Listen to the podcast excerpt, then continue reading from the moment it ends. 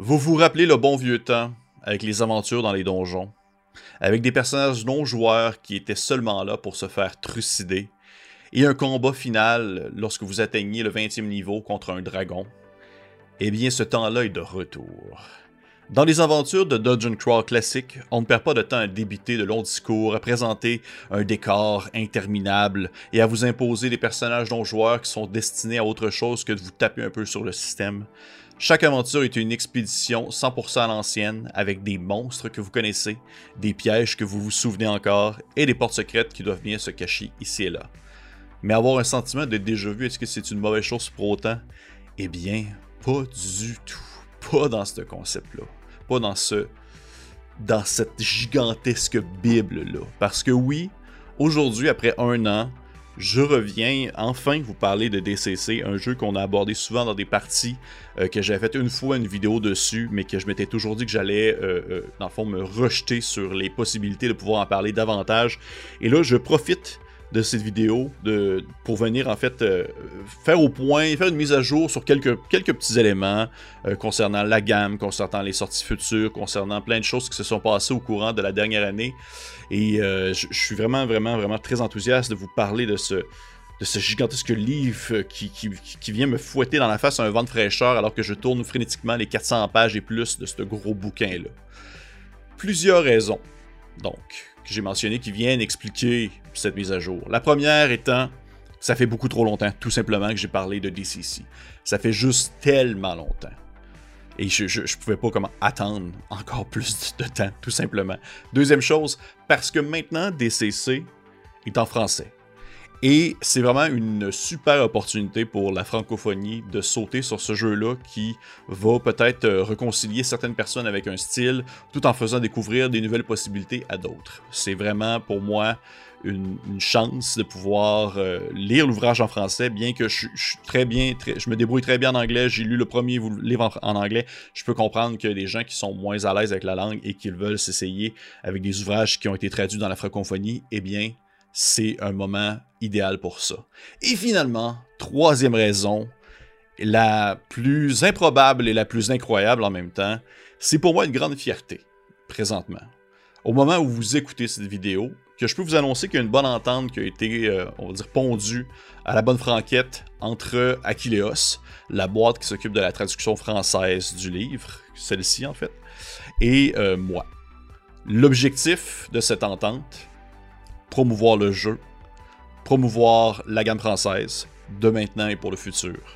Aquileos m'a ainsi envoyé une, belle boîte de goodies, de plein de choses que, que, je vais vous euh, parler à mesure que les vidéos vont avancer. C'en est seulement une petite pile ici que je voulais montrer, mais il m'a envoyé plein de choses que je vais pouvoir euh, vidéo après vidéo, produire des critiques, des conseils, des impressions. C'est vraiment une super opportunité pour moi euh, de mettre de l'avant ce jeu merveilleux.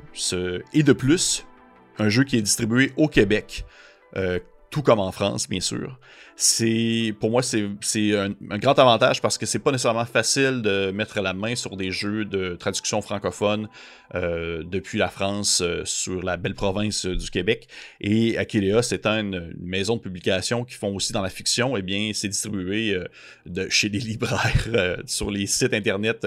Vous pouvez vous commander dans des sites de certaines librairies des ouvrages de DCC en français et ça c'est merveilleux.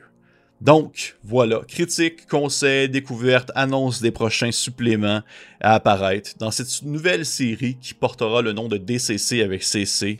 Et tout ça grâce à Aquileos qui me fait extrêmement confiance, mais aussi grâce à vous grâce à vous parce que c'est au courant des dernières, de la dernière année plutôt que j'ai voulu partager mon amour pour ce jeu-là, que la réception fut super. J'ai eu des très bons commentaires, des très bons retours. J'ai demandé des conseils sur qu'est-ce que les gens voulaient, tout ça. Et euh, je suis vraiment, vraiment, je me trouve vraiment choyé de pouvoir euh, partager mon amour de cette gamme avec une communauté aussi euh, ouverte, aussi stimulante, aussi enthousiaste à tout ce que entoure DCC. Alors voilà, mais sans plus attendre, allons-y avec le livre de base, parce que le but c'est de faire une mise à jour et ainsi faire un retour sur cet ouvrage et à présenter un peu qu'est-ce que c'est pour les gens qui euh, sont peut-être viennent d'arriver sur la chaîne et qui ne connaissent pas DCC. Un gros bouquin de plus de 400 pages euh, qui porte en son centre l'ensemble des règles et des outils pour animer une partie. Donc, Vous avez ce livre-là, vous savez jouer, vous avez le manuel du maître, l'équivalent de manuel joueur, ainsi que l'équivalent d'un bestiaire, tout dans le même livre. Créateur qui a fait le jeu, eh bien, il s'agit de Joseph Goodman, euh, avec bien sûr une équipe euh, qui le suit, entre autres Tavis Allison, Michael Curtis, Andy Freeling, Todd Cat, Doug Kovacs, Harley Stroh, Steven T.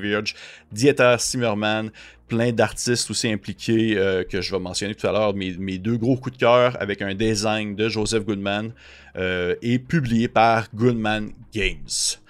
Dungeon Crawl Classic est à la base un des modules de D20 système qui étaient compatibles avec la troisième édition pour ensuite avoir des modules qui étaient compatibles avec la quatrième édition avant de finalement en 2012 créer un peu son propre, son propre système maison qui euh, est pour moi, selon moi, la, une des plus grandes réussites du jeu et qui fait en sorte qu'il réussit à se démarquer de ses autres concurrents du merveilleux monde de la fantasy fantastique. Et concernant la thématique du jeu, eh bien, justement, fantasy, gloire et or gagnés par la lame de l'épée et de la magie. Je pense qu'il n'y a rien qui peut plus mieux l'expliquer que l'entête dans l'ouvrage. Il est marqué Vous n'êtes pas un héros, vous êtes un aventurier, un coupe-jarret, un cultiste, un sorcier qui veut garder le secret de sa magie, ou oublié depuis longtemps. Vous cherchez l'or et la gloire, vous voulez la gagner au bout de l'épée avec le sortilège, vous voulez être recouvert de sang, du crasse des faibles vous voulez avoir vaincu des démons et aussi des chevaliers. Il y a des trésors à gagner à profusion dans les profondeurs sous la terre et vous les aurez. Retournez à la gloire de la fantasy avec le jeu de rôle Dungeon Crawl classique. L'aventure comme 1974 l'avait prévu, avec des règles modernes ancrées dans les origines de l'épée de la sorcellerie, Sword and Sorcery comme on dit. Un jeu rapide, secret énigmatique et passé mystérieux vous attendent à chaque tournant de page. Donc, DCC dans son cœur, dans son jeu principal, sans explorer les multiples modules de la communauté qui explore d'autres genres, une lettre d'amour à ce qu'on pourrait appeler l'annexe N, ou dit NPDX N en anglais. Mais qu'est-ce que l'annexe N en fait? Eh bien, ce sont les livres qui ont inspiré Gary Gygax pour créer DND à la base. C'est une bibliographie une bibliographie qui est apparue pour la première fois dans l'annexe, dans le guide du maître, euh, le maître de jeu, dans le Advanced D&D, justement à l'annexe N, et c'est pourquoi la liste est connue en fait sous ce nom.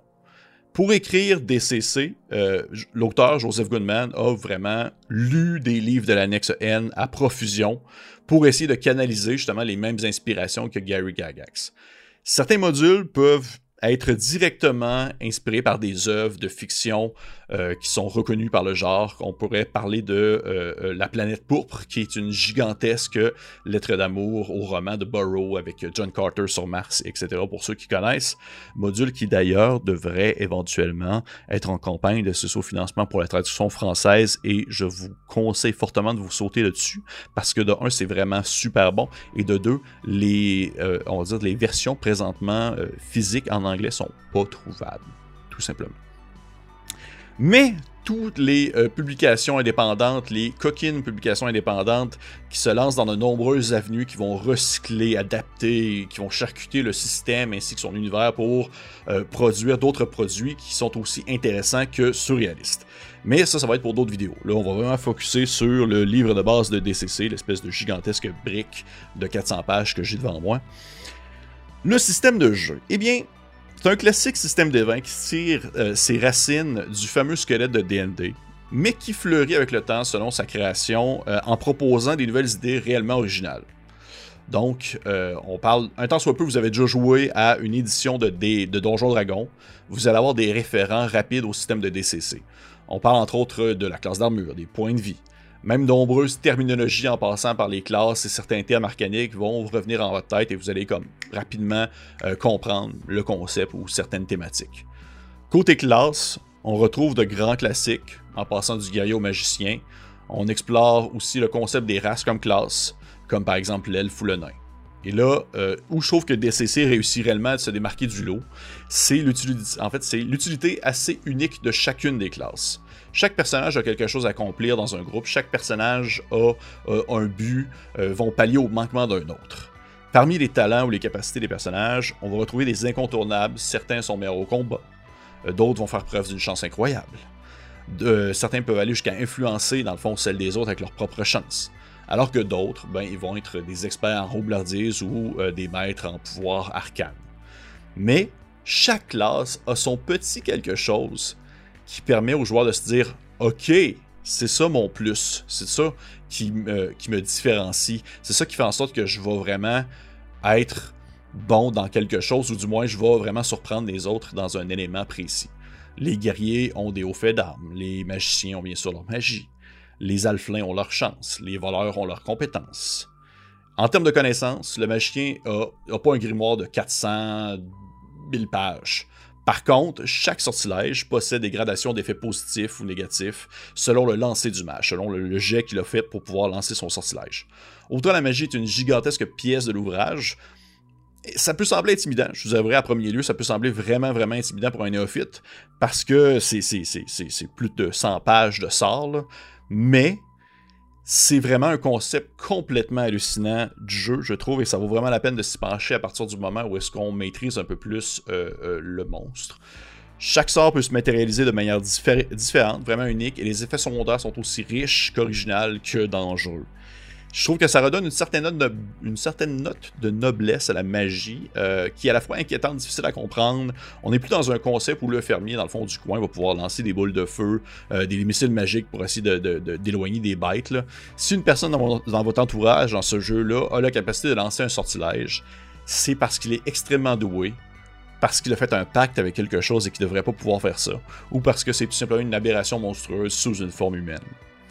Chaque fois qu'un magicien lance, il va effectuer justement un test d'incantation et euh, il y a un pourcentage de chance selon ce résultat qui va faire en sorte qu'il va avoir des effets secondaires, comme j'ai mentionné, ou des réussites. Et plus il va lancer haut, plus les effets du sort vont être amplifiés, vont causer des effets supplémentaires, vont toucher plus de gens, euh, et ça peut avoir vraiment quelque chose, ça, peut être, euh, excusez-moi l'anglicisme, game changing, ça peut vraiment comme créer un effet inattendu, mais souvent le coup est très très très euh, dangereux parce qu'il y a plein d'éléments qui rentrent, euh, qui rentrent dans les règles pour pouvoir gérer le personnage qui est capable de maîtriser la magie. On parle entre autres d'une certaine corruption. Plus on va lancer des sorts, plus on va pouvoir être, euh, avoir des mutations, avoir certaines problématiques. Parce que un, magicien peut vraiment influencer, peut tordre en quelque sorte les flux, les courants magiques pour pouvoir réussir son sort au risque de sa propre santé physique comme mental, et ça, c'est tellement, tellement bon. C'est vraiment une belle manière de renouveler, euh, je trouve, le genre du magicien. Il y a un système similaire qui est en place aussi pour le prêtre, le clerc, sauf que le clerc peut lancer des sorts plus qu'une fois euh, et, il va risquer en fait de... Euh, de, choquer ou du moins de blesser sa divinité.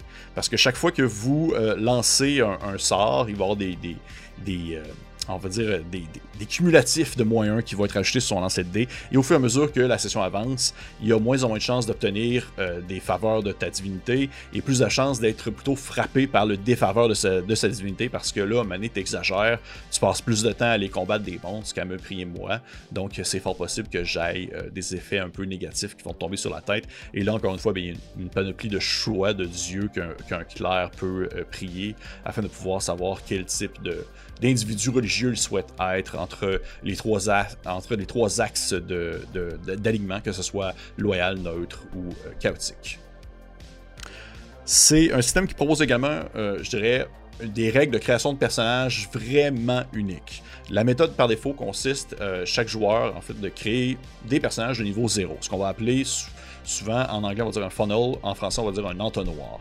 C'est-à-dire un processus qui, ça prend seulement quelques minutes. Ces personnages-là ont une occupation aléatoire, telle que euh, ramasseur de marde, ou garde de caravane, ou hors la loi. Ils vont commencer avec quelques objets de valeur, avec, qui ont en lien avec leur profession. Et toute l'équipe, en fait, de tous les personnages joueurs à ce moment-là, tous les niveaux zéro, eh bien, vont être dirigés vers une première aventure, un premier donjon, dans lequel ils vont se faire trucidés, ils vont se faire détruire, ils vont passer dans la moulinette à viande pour euh, espérer qu'il y ait euh, une personne ou deux qui vont ressortir gagnants. Et c'est pour moi, encore une fois, une très très grande richesse du jeu parce que ça permet de forger en quelque sorte ton aventurier, ce qui fait en sorte que ton personnage est maintenant un, pas un héros, mais justement un aventurier n'est pas euh, défini par un background, par un historique que tu as écrit sur le coin d'une table. Tu l'as vécu. Et moi, c'est quelque chose qui m'a beaucoup marqué euh, à ma première lecture et à mes premières expériences. tu as vraiment l'impression d'avoir vécu quelque chose au-delà de l'avoir écrit sur un papier. Le fait que ton personnage de niveau 0 euh, a, pu réussir à accomplir certaines actions, que ce soit influencé par la chance, que ce soit influencé par sa ruse ou même par sa force, et que ces actions-là ont fait en sorte qu'il s'en est sorti vivant comparativement à d'autres, et que là, il atteint son premier niveau et il décide de devenir un guerrier. Je trouve qu'il y a quelque chose de beau là-dedans. Il y a quelque chose de se dire, je l'ai vécu, je l'ai vécu le moment où est-ce qu'il était comme un pec d'eau et que là maintenant il est rendu un guerrier puis qu'il va pouvoir accomplir de plus en plus de choses jusqu'à peut-être mourir et ça va venir vraiment me, ça va venir me faire. Euh, excusez-moi, ça me faire me faire chier quand le personnage va mourir parce que je vais, avoir l'impression d'avoir réussi à accomplir quand même quelque chose, mais qui aurait pu encore se rendre plus loin. Parce qu'il a passé son baptême du feu, son baptême de niveau 0. Euh, c'est très très cool. C'est quelque chose de très brutal, c'est très très dangereux, mais c'est aussi très drôle. C'est. On dit qu'il y a 25% environ peut-être, gros maximum, de personnages qui vont survivre à un entonnoir et qui vont passer le premier niveau. Mais euh, souvent, de ce que j'ai vu, c'est plus que ça. Les joueurs ont par réflexe, à partir du moment où ils connaissent, un, peu DCC, ils savent que l'entonnoir est un moment souvent euh, très justement risqué, puis ils vont être super... Euh, ils vont prendre énormément de précautions pour pouvoir éviter de mourir dans un pit rempli de pics ou sous les crocs d'un serpent venimeux. Il y a beaucoup d'autres choses à dire concernant le système de DCC. Je ne vais pas passer en revue euh, son fonctionnement. C'est sûr qu'il va y avoir des vidéos qui vont être appropriées pour ça plus. Moi, c'était vraiment pour un peu vous, donner une vue d'ensemble ainsi que déverser mon amour. Mais il y a quelques éléments que je veux tout de même mentionner. Le concept des compétences. Euh, comme jeu qui s'inspire de la vague OSR, DCC n'a pas de compétences en soi, sauf le voleur, mais ça c'est une autre question, mais n'a pas de compétences. Il n'y a pas une liste de, choses dans lesquelles vous savez que vous êtes bon euh, particulièrement. Oh, à place de ça, comment est-ce que ça fonctionne? Eh bien, vous avez votre background. Votre background, c'est votre euh, qu'est-ce que vous étiez avant d'être l'aventurier que vous êtes aujourd'hui? Comme je mentionnais, euh, ramasseur de bouse, euh, fermier, tavernier, etc. Lorsque vous voulez accomplir une action, vous pouvez soit lancer un D20 ou un D10 selon euh, votre capacité ou non à accomplir l'action que vous souhaitez faire. Comment est-ce que vous savez si vous, êtes compétent euh, dans ce que vous voulez entreprendre? Eh bien, c'est décidé par le fait que est-ce que votre background, ce que vous étiez avant d'être l'aventurier que vous êtes, aurait une quelconque idée de comment procéder pour pouvoir accomplir l'action?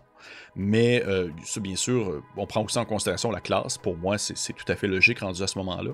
Donc, la classe aussi vient influencer si vous êtes compétent ou non dans l'action que vous voulez entreprendre. Donc, prenons par exemple euh, un jardinier. Un jardinier qui, maintenant, aujourd'hui, est un guerrier. Le jardinier souhaiterait planter des pâquerettes et voudrait savoir s'il sait comment planter des pâquerettes. C'est sûr que c'est un exemple un peu niaiseux parce qu'on ne lancerait pas de dé pour ça, mais admettons. Eh bien, dans le cas présent, c'est un jardinier, il veut planter des pâquerettes, eh bien, on lancerait un des 20 tout simplement. Et parce qu'on considère qu'il est compétent dans ce qu'il veut entreprendre. Ça me donc que le jardinier voudrait euh, savoir où installer certaines mangeoires à oiseaux pour pouvoir nourrir des colibris. Encore une fois, un exemple complètement ridicule, mais c'est pour vous donner une idée.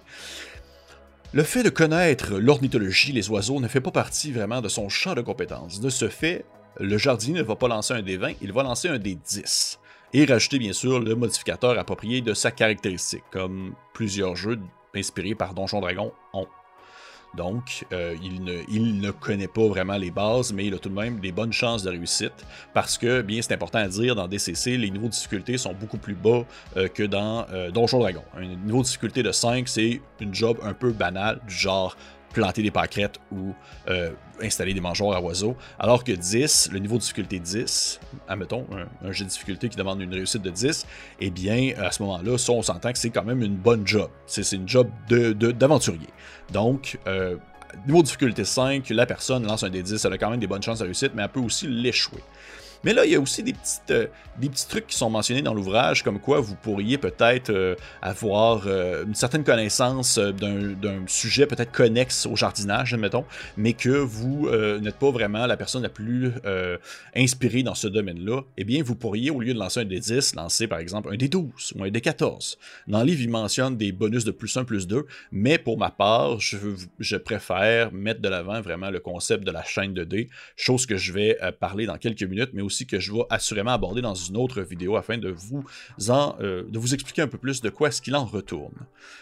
Ensuite, euh, c'est très, bon, on s'entend, c'est à la très bonne franquette aussi, à ce moment-là, une entente avec le DM pour savoir, hey, penses-tu que je serais bon dans ça, penses-tu que je serais pas pire dans ça, c'est à voir, on va y réfléchir.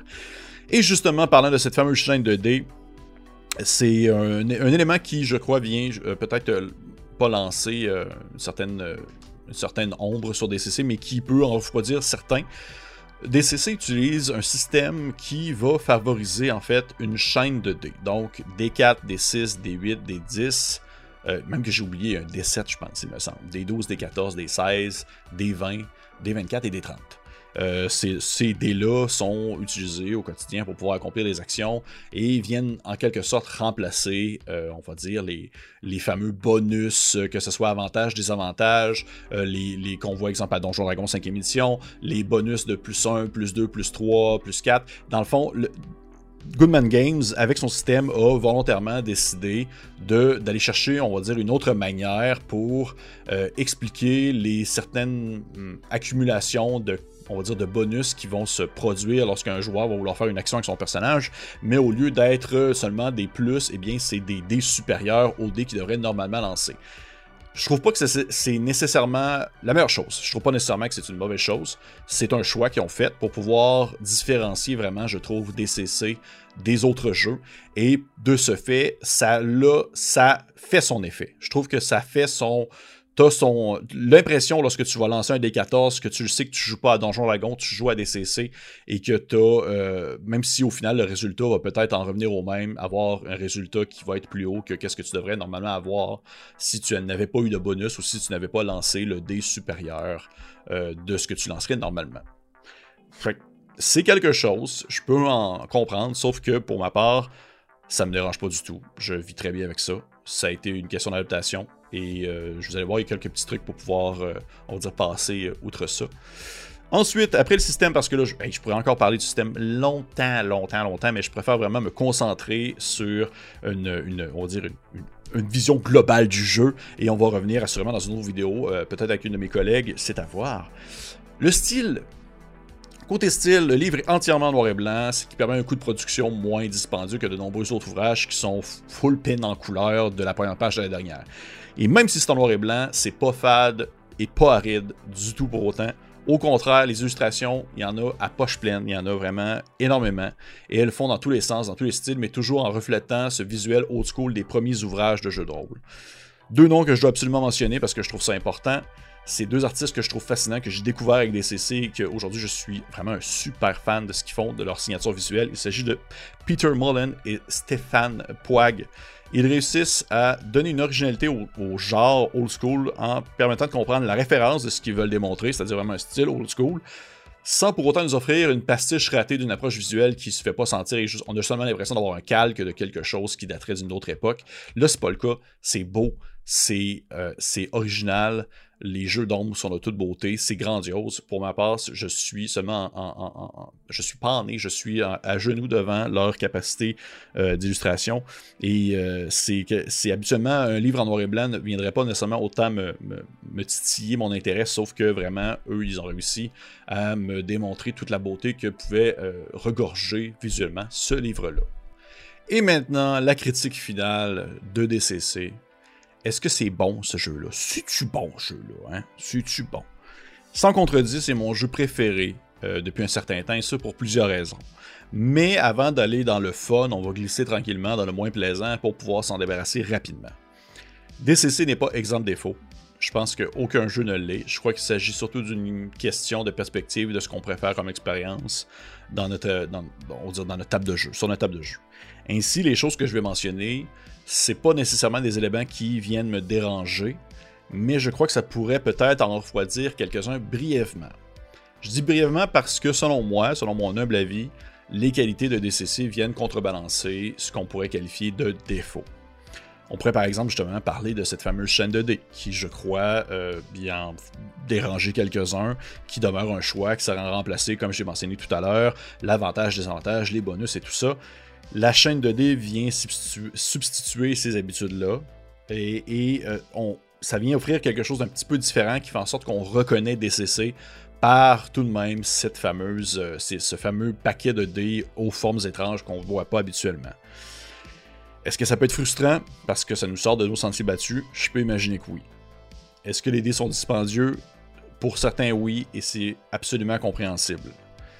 C'est possible d'utiliser une formule expliquée dans l'ouvrage qui permet de contrebalancer l'absence des fameux dés lorsqu'on utilise nos polyèdres normaux. Euh, mais est-ce que c'est parfait? Pas nécessairement. Ça demande tout de même un peu de jonglage. Donc, je peux comprendre le désagrément des dés, mais ceux-ci, d'après moi, ne doivent pas stopper euh, votre élan vers DCC parce que malgré tout, celui-ci va vous accueillir à bras ouverts. Euh, c'est possible d'avoir en ligne des générateurs de dés Purple Sorcerer, entre autres, qui, euh, qui, possède un générateur de dés en ligne pour pouvoir lancer ces, fameux dés euh, aux formes étranges. C'est possible aussi d'acheter des fois des petits paquets, j'en ai déjà trouvé en ligne sur des sites, des petits paquets de, seulement les dés étranges. vous avez votre, set, vous avez votre paquet de dés normaux et vous avez les dés aux formes particulières qui viennent dans un petit paquet à part et parfois ça vient baisser le coût, on va dire, de, de, ce que normalement coûterait vraiment le, le set de dés complet. La section du DM également est, selon de nombreux points de vue, un brin mince et peu aidante concernant les outils des conseils, euh, des, des exemples à prendre en considération concernant, concernant le, le, fait de vouloir vraiment émuler le genre Gonzo, euh, Annex N, etc. Il y a plusieurs commentaires, des points soulevés, mais sincèrement, j'en aurais un peu plus afin d'aider peut-être le néophyte. Encore là, pour ma part, c'est pas vraiment un réel défaut parce que euh, je trouve qu'on apprend énormément via les modules. Et euh, ultimement aussi, ça fait comme partie un peu de cet esprit-là, euh, un peu justement à l'origine de l'OSR, qui est moins, on va dire, verbeuse, moins explicative et qui va plus y aller dans le ressenti, la pratique de la mise en place de l'expérience de jeu et tout ça. Mais outre ça, je peux pas, je peux pas commencer à, dire plus de mauvaises choses sur ce jeu-là. On va vraiment aller du pourquoi est-ce que j'aime DCC. Je me souviens de ma première partie du jeu de rôle à vie. Je jouais un rôdeur dans Advanced D&D. Il s'appelait Strikos super lettre comme nom. C'était le typique premier personnage sans réel saveur, sans réel engagement, euh, qui avait autre but que d'aider ses amis. À l'époque, je jouais avec des personnes un peu plus vieilles que moi et qui en avaient déjà pas mal derrière la cravate.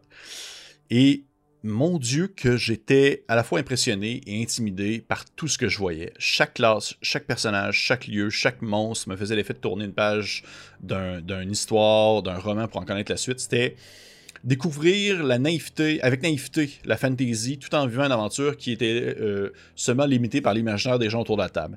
Et, excusez-moi l'anglicisme, c'était amazing, c'était incroyable. Et avec les années, d'autres jeux, les autres systèmes, les autres expériences qui ont offert des thématiques différentes, des, des, des, justement, des expériences différentes, mes goûts se sont peut-être un petit peu raffinés. J'ai perdu un peu de mon cœur d'enfant, je crois à mesure que je souhaitais vivre des expériences de jeu un peu plus difficiles, intenses, émotionnellement fortes, profondes, complexes. Euh, Donjon Dragon a évolué énormément. C'est devenu quelque chose de très différent de ce que c'était à l'époque. Et je vois pas ça comme d'un mauvais oeil. J'aime beaucoup ce que la cinquième a à offrir. Mais mon ressenti euh, ne se fait plus vraiment qu'un cœur d'enfant, je vous dirais. Euh, c'est beaucoup plus. Euh, c'est plutôt avec la tête d'un gars qui se dit Ok, je vais faire un bard, College of Valor, telle race, euh, tel élément de background, mes collègues incarnent tout un personnage finement sculpté avec le système de la cinquième édition, aussi, populaire que réconfortant, mais j'en viens à ne plus ressentir, j'en suis venu à ne plus ressentir cette petite étincelle d'émerveillement envers euh, l'incroyable, le merveilleux, le dangereux. Tout est devenu, du moins dans mon cœur, un peu trop préparé, un peu trop stagé, cadré. Et euh, c'est là que, quand j'ai lu DCC, j'ai commencé à ressentir cette émotion en moi, ce petit, ce petit feeling de Hey, ça me donne le goût de vivre l'aventure donjonesque la plus classique, cliché, aux côtés d'un elfe qui est un elfe, un nain qui est un nain, d'un guerrier qui est super banal. Ça me donne le goût parce que j'ai l'impression que le système proposé, qui est justement plus original et tout de même euh, qui va apporter des choses nouvelles, offre la possibilité d'élever ce personnage-là qui semble tout droit sortir de l'imaginaire d'un gamin pour l'apporter vers une réussite difficile, euh, punitive, mais à la fois rafraîchissante et justement naïve. Je retrouve ce cœur d'enfant avec DCC. Je retrouve cette époque où je jouais euh, sans réfléchir à une intrigue super complexe du pourquoi, du comment, euh, que genre un regroupement de mafieux steampunk volait l'énergie des élémentaux. Bref, c'était c'était pas ça. J'étais loin de ça. J'étais dans un souterrain. Je suis éclairé par une torche Je suis accompagné par mes frères et sœurs d'armes, puis on essaie de survivre comme on peut, et si on réussit, c'est vraiment cool. Et on trouve ça vraiment beau parce que ce qu'on fait comme action, ce qu'on pose comme, comme, comme geste, est soutenu par un système qui, lui, justement, est vraiment très plaisant, qui est rafraîchissant, qui va apporter plus que le réconfort que j'ai besoin que j'avais besoin de ressentir lorsque je jouais, dans le fond, à mes premières expériences de jeu. Donc, il y a cette espèce de concept-là de les idées mécaniques, narratives, dans ce livre, qui sont mixées, mélangées justement avec son amour pour l'annexe N, ainsi que la qualité de ses auteurs pour la création de ces modules et aventures, offre une expérience qui pour moi se tient en équilibre sur un parfait fil suspendu euh, qui est le meilleur de deux mondes. C'est une modernité narrative, une mécanique saupoudrée par-dessus un classique et, c'est efficace et réconfortant. Et par-dessus ça, par-dessus, dans le fond, cette espèce de, dessert-là, on rajoute une espèce de, grosse beurrée de, gonzo fou parce que oui, tout en respectant ce sentiment très old school, DCC se permet de proposer des aventures qui vont inclure euh, des robots du futur, des voyageurs du temps, des extraterrestres, des mutants. Tellement de richesse est devenu possible qui vont demeurer suspendus sur un, mince fil d'un équilibre parfait entre le réconfort et la modernité. C'est pourquoi est-ce que je trouve que DCC n'est pas vraiment, un, exemple typique du OSR, du Old School Revival, parce que justement, il offre quelque chose qui est très moderne, tout en offrant l'expérience de la naïveté de mon enfance. C'est quand même intense, on dirait quasiment que je, suis en train de parler avec un psychologue. Mais beaucoup de bonnes idées sur lesquelles je vais rebondir dans les prochaines vidéos. Et oui, ben, c'est comme ma conclusion en quelque sorte. Euh, c'est vraiment pourquoi est-ce que présentement DCC, c'est mon jeu préféré depuis un bon bout euh, et qui va l'être encore pour un certain temps, j'en suis persuadé pour toutes ces raisons et pour encore plus encore, chose que je vais pouvoir vous en parler dans le futur, dans cette série de DCC avec CC, alors que je vais encore une fois parler de modules, parler euh, de ce qui a été traduit, de ce qui va être traduit, parler aussi de, des incontournables qui ne seront peut-être jamais traduits malheureusement. Et tout ça en bonne partie grâce à vous, en bonne partie aussi grâce à Equileos qui me fait confiance énormément. Et j'espère pouvoir, avec qui je vais pouvoir maintenir une belle, une belle entente encore pour de nombreuses années. Et pour les gens qui sont intéressés, qui veulent vraiment se, jeter un coup d'œil à ce livre-là, ou plutôt à cette gamme-là, eh bien, vous avez un choix incroyable qui s'offre à vous parce que, comme je l'ai dit, c'est disponible au Québec. Fait qu'on peut parler de l'imaginaire, on peut parler de détours ludiques, on peut parler euh, des sites Les Libraires. Allez sur le site Les Libraires, vous pourrez vous commander un DCC dans votre librairie Pantoute du coin si vous êtes à Québec. En France, euh, j'imagine que c'est très très accessible un peu partout, mais vous pouvez aussi commander directement sur le site d'Aquileos. Merci encore à eux. Et, d'ailleurs, petite mention tout de même que je voulais mentionner à l'équipe de traduction qui s'est occupée de l'ouvrage, c'est vraiment vraiment bien écrit. Euh, je, connais des gens qui sont dans cette équipe de traduction-là, et pour vrai, ils ont fait un travail de feu de tonnerre. Je ne peux que encenser euh, les gens de se jeter sur la version francophone parce que ça se lit, ça se dévore comme un bon gros sandwich de votre saveur préférée. C'est tout. Ça me fait plaisir de pouvoir vous parler de ça aujourd'hui, pour aujourd'hui. Et c'est sûr que dans le futur, on se retrouve pour un autre DCC avec CC sur peut-être une critique de jeu, un module, quelque chose d'autre. N'hésitez pas à me le marquer en commentaire. Vous pouvez bien sûr liker, vous abonner, partager la bonne nouvelle si jamais vous voulez faire découvrir des CC à des gens qui ne sont pas encore complètement vendus et qui n'ont pas nécessairement le temps pour une game maintenant. Envoyez-leur cette vidéo. Je vais faire mon possible pour les convaincre. Bye bye.